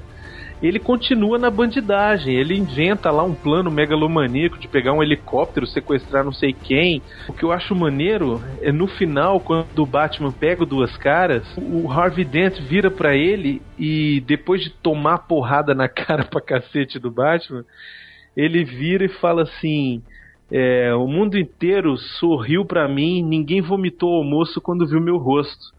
Todos disseram que eu tinha sido curado, que o defeito estava corrigido. Olhe pra mim, ria também, o defeito foi corrigido, os dois lados estão iguais. E aí o Batman, ele pensando e olhando pro Duas Caras, ele vê a cara de monstro do Duas Caras, vê a face real dele. É, e ele fala assim: As cicatrizes são profundas demais. Eu fecho os olhos e escuto, sem me iludir pela visão, eu o enxergo como ele é. Eu o vejo. E aí o Batman fala uma parada que eu acho muito foda, cara, que resume tudo. Ele fala: Eu vejo você como um reflexo, Harvey. Só um reflexo. E ficava alternando assim, eles colocavam um quadrinho com o rosto do Batman, outro duas caras, um do Batman, duas caras. E depois que ele fala isso, eu vejo um reflexo, no lugar de aparecer o duas caras, aparece o rosto do morcego. A Do cara do morcego que entrou na, ca- na casa dele, quebrando a janela. Que é aquele negócio, o próprio Bruce Wayne não pode, não consegue deixar de ser o Batman, porque ele é o Batman. É a mesma coisa duas caras. Depois que ele sofreu o acidente, que ele passou por tudo que ele passou, os traumas que ele passou, a corrupção toda, ele também não deixa de ser o duas caras por conta de uma simples maquiagem, sabe? Por conta de uma simples cirurgia. As cicatrizes são profundas demais. É aquele negócio dele. Porra, ele viveu aquela parada, ele não vai conseguir deixar de ser o Batman até o dia da morte dele. Você não pode fugir do que tá dentro de você, cara. Não Isso. adianta você mudar de lugar, não adianta você mudar de cara. Enquanto o problema tá dentro de você, nem nada de fora vai te ajudar.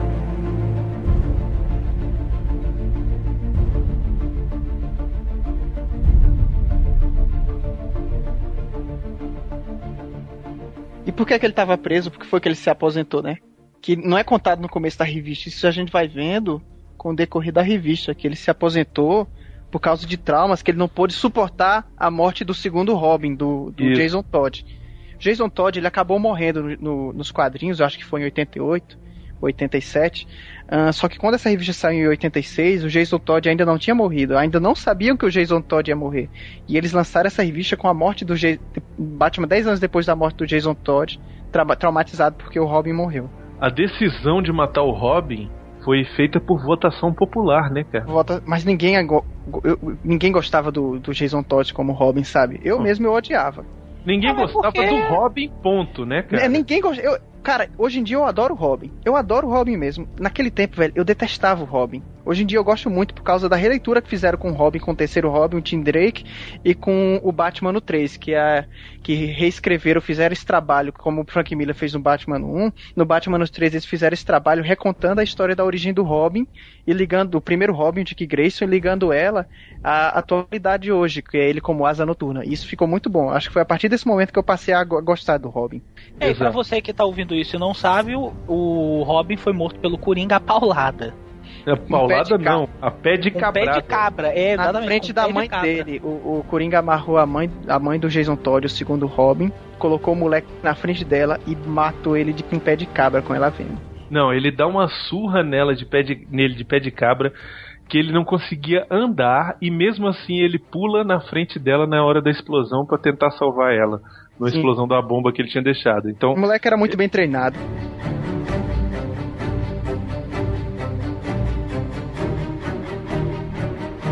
Segundo volume ele é basicamente a guerra contra os mutantes, né? Contra Mas tem uma a- coisa que eu gosto muito que é o surgimento da Robin. que é o surgimento da Robin, que exato, que é a Robin, Carrie. contra- até, então, porque todos os dois Robins que tiveram até então, o Dick e o Jason, eles foram recrutados pelo Batman. Essa Robin não, ela decide sozinha virar Batman. Isso. E ele ela não nasceu na, trage- né, da tragédia como os outros Batman, como os outros Robin. E ele se apaixona por ela.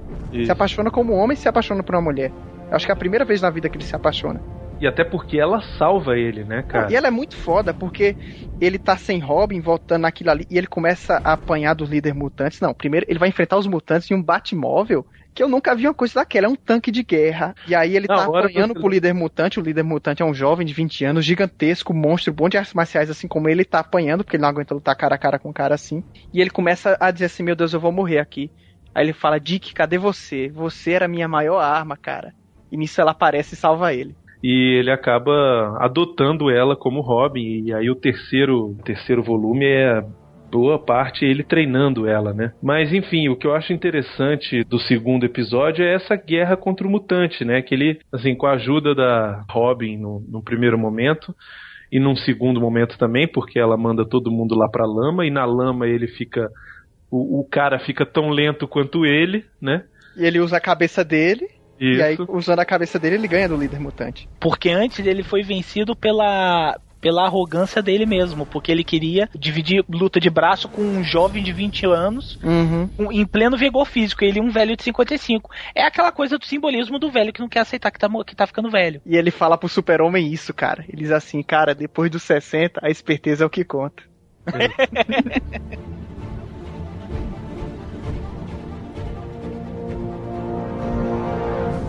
Pois é, a gente, a gente no começo do programa até reclamou um pouco sobre o desenho do Frank Miller, mas tem uma coisa que eu acho muito maneira do desenho dele, é que o Batman, se você for prestando atenção do primeiro, do primeiro volume até o quarto, o Batman cresce de tamanho, ele triplica de tamanho. E ele vai ficando cinza. No primeiro Isso. volume ele é muito azul, a capa azul, e depois ele fica cinza, fica preto. E, e no primeiro volume ele tá magrinho, cara. Ele tá, sabe, assim. Até tá... a luta contra o mutante. É, eu acho que é quando ele se dá conta que ele não. da arrogância dele, que ele não pode mais ficar lutando por aí com, com- como se fosse um jovem. Isso. Que ele tá andando na caverna, cuspindo sangue no chão e tira o capuz azul e joga no chão. Depois, quando ele veste o capuz, já é um capuz preto. Não é mais Isso. azul. Não, e o que eu acho legal é que assim, é aquela simbologia de que antes ele. Que com, com, com o passar do tempo em que ele foi voltando a ser o Batman, ele foi crescendo também como Batman, né? É aquele negócio de tipo, o cara acabou de, de voltar a ser o Batman, ele ainda tá muito Bruce Wayne, entendeu? Só que à medida que ele vai crescendo, ele vai ficando só Batman. E o Batman é gigante, cara. Ele bota ele do lado da, da Robin, cara. Nossa, tem um quadrinho que a Robin bate na cintura dele. É, eu tô com esse quadrinho aberto aqui, que é quando ele tá com, com o braço que foi quebrado assim, enfaixado Isso, isso. pela capa dela, e ela abraça ele, cara. O pé dele é maior que ela inteira. Isso, pois é.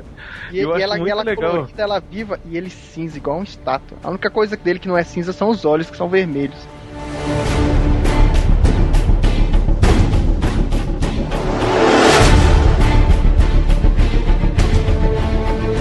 No terceiro volume, o Batman já tá treinando mais ela, né?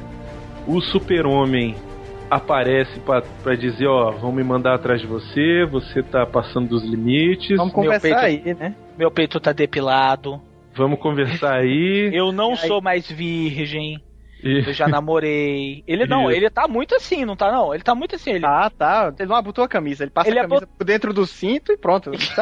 Cara, ele tá muito. Ele tá muito David Cardoso, velho. E conversando assim, aí ele estica o braço, aí vem uma águia, pousa no braço dele e o Batman fica olhando que porra é essa? É. São um pederasta do caralho. E Enquanto isso, ele fala com o Batman, na TV tá passando um pronunciamento do Ronald Reagan e também a aposentadoria do comissário Gordon. No começo da revista, Gordon deixa de ser comissário e aposenta. E no lugar dele entra uma mulher que quer Ah, caçar o Batman, É né? a Ellen Weedle, que ela é contra os super-heróis. E aí a Isso. gente começa nessa edição a ficar sabendo que houve um mandato do governo caçarem os super-heróis, proibir a função dos super-heróis, e por conta disso vários, super-heróis su- sumiram.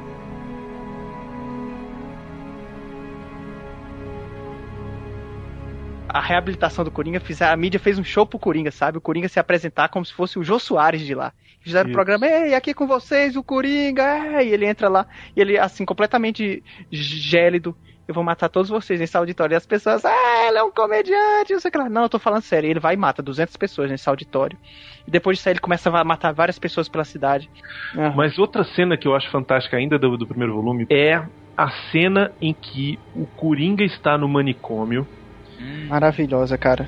Cara, é a definição completa do Coringa, cara. Ele tá catatônico e ele tá assistindo televisão e ele começa a ouvir a história de que o Batman provavelmente voltou, que não sei o que, e ele tá com a cara, assim, séria, normal, e daqui a pouco vai surgindo o sorriso, vai E surgindo começa a mídia discutindo lá, o, o- a favor do Batman e o contra Batman discutindo. Ele está de volta, ele tá violento, não sei o que lá. Isso, e ele começa a ficar louco de novo, cara. Ele começa a ficar feliz, cara, e ele aí dá ele um fala assim: Batman, querido. querido. É, é muito louco. Ele é uma bichona, né, velho? É, ele tá muito bichona nesse gibi. Esse... O Coringa, Coringa, ele é a corrupção em pessoa, sabe? Ele é a maluquice. O Coringa contemporâneo, ele é a maluquice em pessoa. Cara, o Coringa do Batman Cavaleiro das Trevas, ele é o puro sociopata. Ele é o caos. Ele, é, o, pu- caos, ele é o puro psicopata. Por isso que ele tá tão lívido. O, o Coringa, ele era caótico. Ele era aquela coisa de vestir roupas berrantes e ficar rindo é, de piada sem graça, do- de- jogando ácido na cara dos outros. O Coringa do, do Cavaleiro das Trevas, cara, ele não é caótico, ele é simplesmente o mal encarnado. Vamos colocar dessa forma. Ele, Ele vai no parque de diversões e mata 12, 12, esco- 12 crianças. 12 crianças com, com algodão doce envenenado, velho. Isso é muita maldade no ser humano Ele espanca só. a mulher gato vestida de, de, de, de Mulher Maravilha, cara. De mulher, É, cara, foda, aquilo ali é muito freudiano, velho.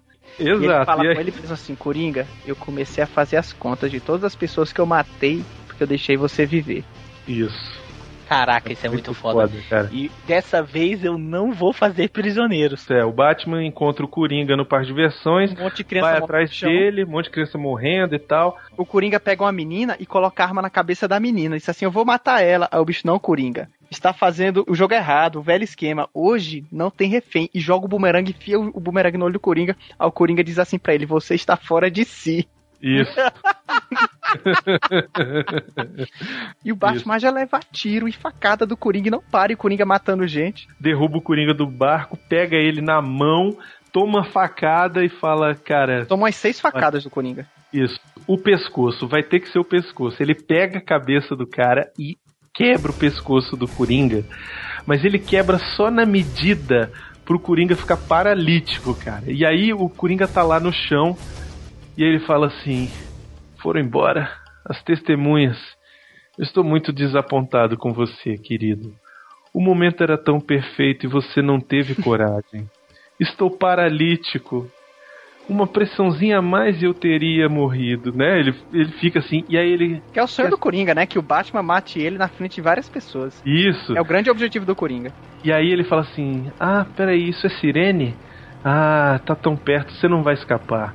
Mas também o que importa, não é mesmo? Eles vão matar você por isso e ninguém nunca saberá que você não teve coragem. Nos vemos no inferno. E aí, cara, ele quebra o próprio pescoço, velho. Ele começa a se balançar com uma força descomunal, como diz o, o narrador, e, que- e rompe a medula. Aí ele morre com um sorriso no rosto.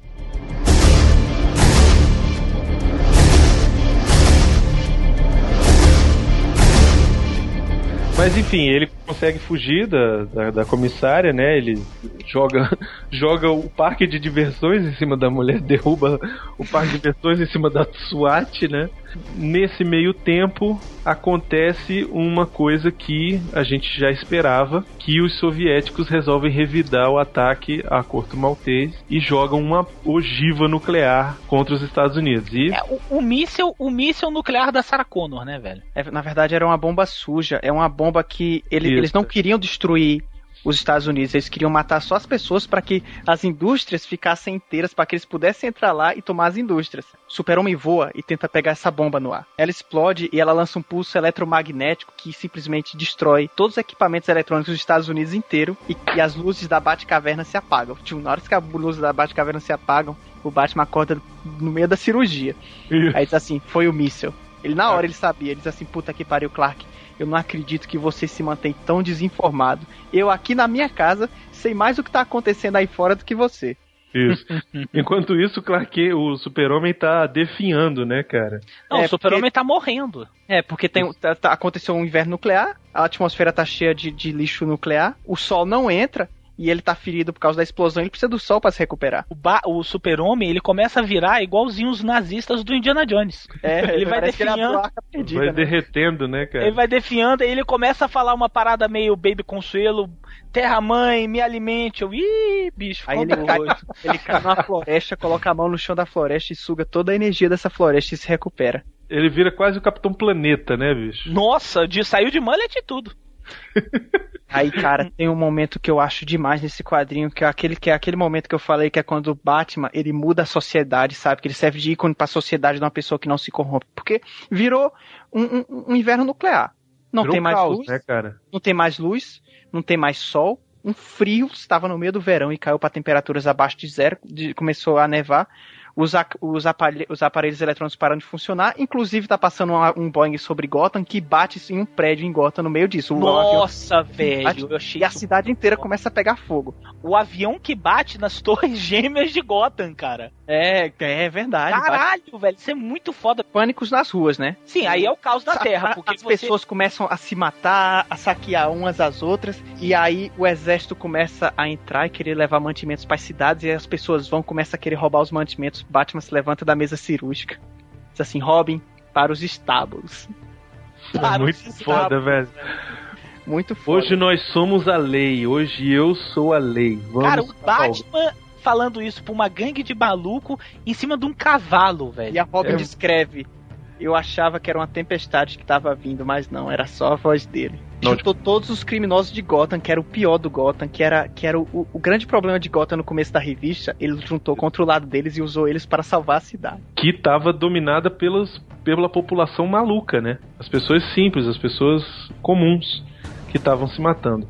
E ele consegue transformar Gotham City na cidade mais segura. A América inteira está em caos e a repórter fala: atualmente Gotham City é a cidade mais pacífica dos Estados Unidos no meio desse inverno nuclear, graças ao Batman. E nesse momento, ele ganha a comissária e ganha a mídia. O governo é, não aceita acabam, isso. Né? O governo não aceita e aí a mídia volta não aceita a culpar. Isso. Não, e aí a mídia volta a culpar o Batman e a gangue de justiceiros, dizendo que é, ataques, é, saqueado. É, é, cara, é, é, é, assim, é emblemático isso. O É, governo não é. aceita e a mídia tá do lado dele. A partir do Eu momento que o governo deixa de aceitar, a mídia muda o tom, sacou? Foi basicamente o que se viu na greve dos policiais lá em Salvador na época do carnaval. Os policiais entraram em greve, deixando Salvador à míngua, a criminalidade, e aí a opinião pública se voltou contra quem? Os, os bandidos que estavam fazendo a, a- a atrocidade? Não, quem estava buscando melhores salários. Então o arco é mais ou menos o que aconteceu. E a greve dos bombeiros no Rio de Janeiro, que, que o governador mandou os policiais baterem nos bombeiros, atacarem os bombeiros. Isso, mesma coisa. O Arqueiro Verde que avisa ele, os caras vão vir atrás de você. Agora que você transformou Gotham na cidade mais pacífica da América, e a cidade é pacífica por sua causa, não por causa do governo, o presidente vai querer te matar, cara. E aí o Super-Homem volta, encontra o Batman e ele. É, o Super-Homem é um show-off do caralho, né? O bicho vem voando e escreve no chão assim em fogo. Onde?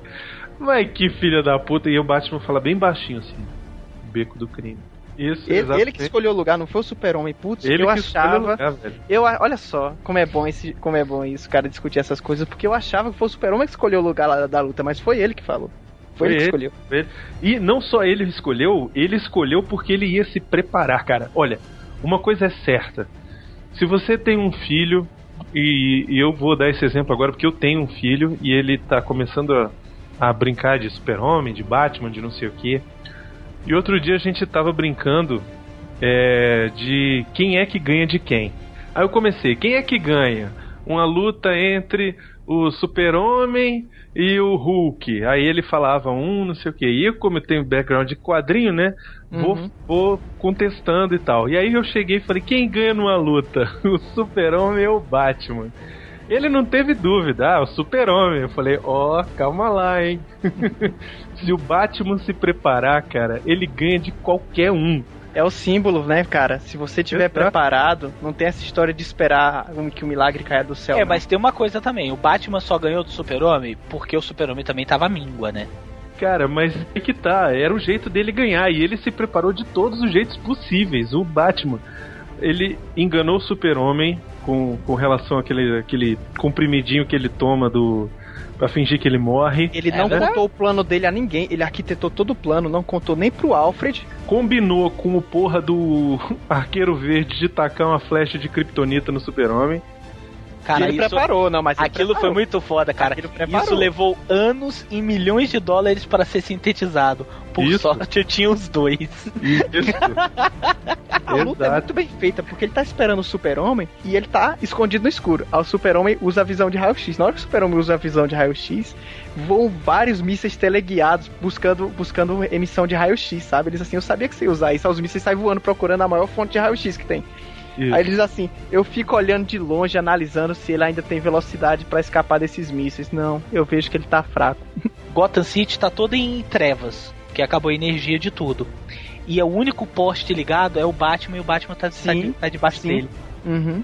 Então, Ele está única ligado ao luz- poste. E ele está ligado Ele tá, li- ele tá fornecendo a luz pro poste. Depois ele apaga esse poste e ele acende um novo poste, que é o super-homem. Ele transforma o super-homem numa lâmpada. Não, o, Ba- o Batman dá uma surra no super-homem, apanha fosse- também. Se não fosse Não, o o super-homem Super o super só abana o braço assim e quebra seis costelas dele.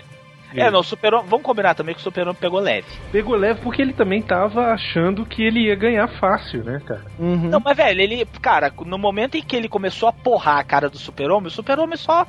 Não. que Mas, mas é que tem um lance. Ele esperava que assim que, o, que ele começasse a fritar o super-homem, o arqueiro verde atirasse a flecha. Ele fala assim, porra, Oliver, cadê essa flecha, caralho? Você tá demorando pra atirar. E quando vê, tá o arqueiro verde brigando contra a polícia.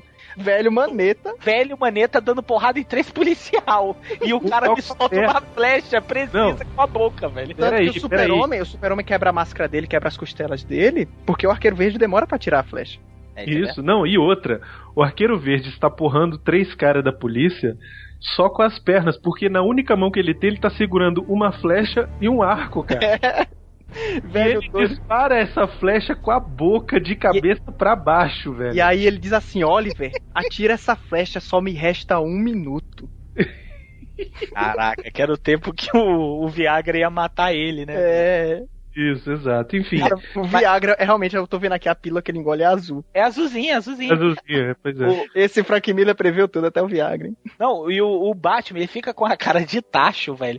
Não, e a- agora a melhor é a frase final do confronto entre o Batman e o Super-Homem, né? Não, eu acho legal que ele começa a bater no, no super-homem depois da flecha kryptonita. E o super-homem já começa a ouvir o negócio do coração O dele, coração né? dele diz assim, Bruce, seu coração. Ele disse assim, agora você tá entendendo, cara. E esse, esse é o Você fim tá pra... entendendo o que é essa luta. Poderíamos ter mudado o mundo, agora olhe pra nós. Eu me tornei um risco político e você, você é uma piada. E aí ele mete um- uma bota no queixo do super-homem. O Cara, sangue desce. E ele E aí o assim, super-homem sente medo de morrer pela primeira vez, cara. E ele fala assim: Eu quero que se lembre, Clark, pro resto da vida, nos seus momentos mais íntimos, quero que se lembre da minha mão na sua garganta, a mão do único homem que derrotou você. E aí ele morre, velho. Puta que pariu, velho. Parabéns, cara. Uma salva de palmas pro Frank Miller. Por favor, uma salva de palmas. Salva de palmas pro Frank Miller.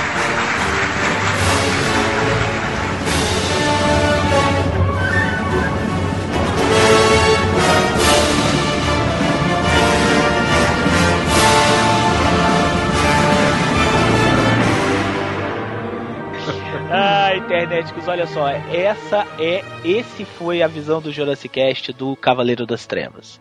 Se você gostou, reitero, se você gostou, tá ouvindo aí até agora, porque você gostou. Vá atrás, vale muito a pena, dá o seu jeito. Tem vendendo lá na Saraiva todas as publicações em capa dura, tudo certinho, bonitinho, da maneira como deve ser adquirida, beleza? Álvaro, eu quero te agradecer muito, meu querido, porque esse podcast, esse programa foi do cacete. E Cara, eu certeza- quero agradecer a vocês, velho, porque foi muito bom estar aqui com vocês e falando, sabe, dando uma, uma leitura séria ao Batman, sabe, é o que representa esse herói. E ainda por cima pra mim, sabe, eu me criei em cima de muitos valores que eu aprendi a partir dessa revista. Eu não tô brincando, sabe? Muitas coisas que eu tenho na minha vida hoje, questão de ser um cara sério, de trabalhar duro, sabe, de não mentir. Eu, eu, eu me baseio nessa, em muitas coisas que eu aprendi, nos valores que eu aprendi dessa revista. Então é isso, interneticos. Até o próximo Elo Perdido.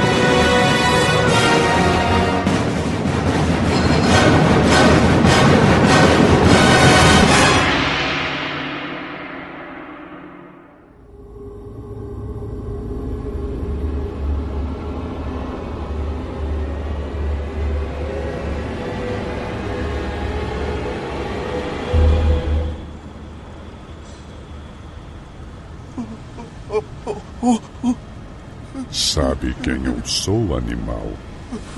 Sou o pior pesadelo que você já teve. Daqueles que o fazem acordar gritando por sua mãe. Onde eu tô? Você tem mãe, não? Claro. Todo animal tem uma. Eu não tô vendo nada. O que é isso na minha cara? Belo arsenal você e seus amigos tinham.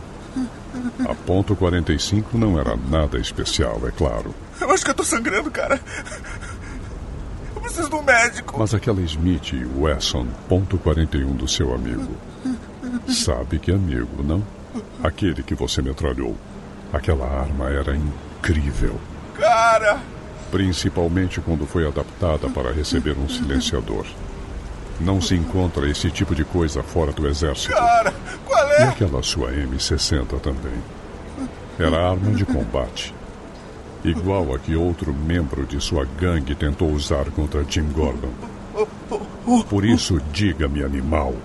Os mutantes têm acordo comercial com o exército? Ainda sobraram muitos dentes na sua boca e eu nem toquei na sua língua. Valeu, cara. Eu te conto tudo. Eu te conto tudo. E tu me solta sem chamar a polícia. Tá beleza assim? Eu acho que não entendeu direito a sua situação. Você não está em posição de negociar. Você está pendurado de cabeça para baixo, pronto para uma queda livre de mais de 100 andares. Quer ver? Foi difícil carregar 120 quilos de sociopata até o topo das torres de Gotham, o ponto mais alto da cidade. Mas os gritos compensaram.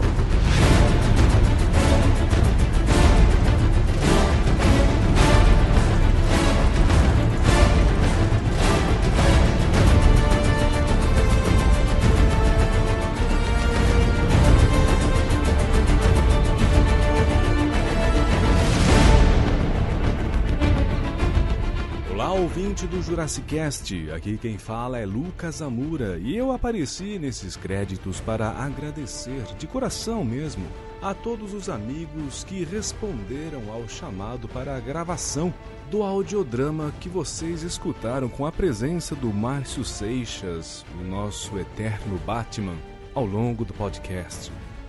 Então, para não haver brigas, os agradecimentos vão em ordem alfabética. Alexandre Nertmaster, Boris Depré, Carlos Tourinho, Douglas Lira, né, o Doug Ilustra, Fábio Aissar, o Fat Frog, Hugo Soares, Ícaro Freitas, né, o Senhor Seu Panda, o Jeff Alan Santos, Jó Meira, Kel Bonassoli, Professor Mauri e o Tato Tarkan. A equipe do Jurassic Cast agradece realmente pelo apoio e carinho que cada um teve com esse projeto, mas, sobretudo, pela sua amizade. Muito obrigado.